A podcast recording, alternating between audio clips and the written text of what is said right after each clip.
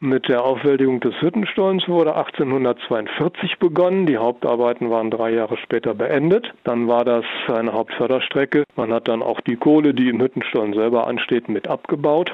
Und der Bergbau endete hier 1926 am Osterwald und hat dann nochmal von 1945 bis 1954 an mehreren Stellen im Notbergbau stattgefunden. Dann war erstmal endgültig Schluss. Und ab 1980 ist der Hüttenstollen zum Besucherbergwerk ausgebaut worden das, was wir heute unseren Gästen hier zeigen können, das war so um das Jahr 2000 herum fertig. Spannende Geschichte, die gibt's da also immer, heute allerdings auch noch gruselige Führungen. Zunächst mal aus unserer Sicht eine erhebliche Dunkelheit unter Tage.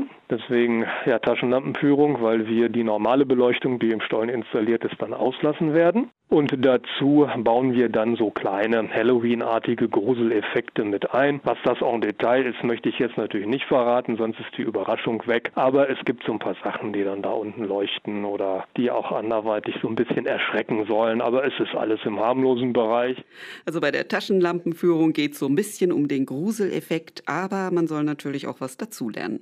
Man kann natürlich unabhängig von den kleinen Gruseleffekten, die wir haben, sich über erdgeschichtliche Dinge so ein bisschen informieren. Das heißt, wir haben durchaus, weil es sich geologisch hier um Schichten der Unterkreide handelt, ungefähr 140 Millionen Jahre alte Versteinerungen unter Tage an einigen Stellen. Aber der Schwerpunkt liegt natürlich darauf, mal kennenzulernen, wie in früheren Zeiten hier Kohle abgebaut wurde. Wir wollen mit den Gästen Spaß haben und ein bisschen was vermitteln. Also ein Museum ist ja auch immer ein Lern- Lern- und Bildungsort. Das soll auch nicht ganz zu kurz kommen.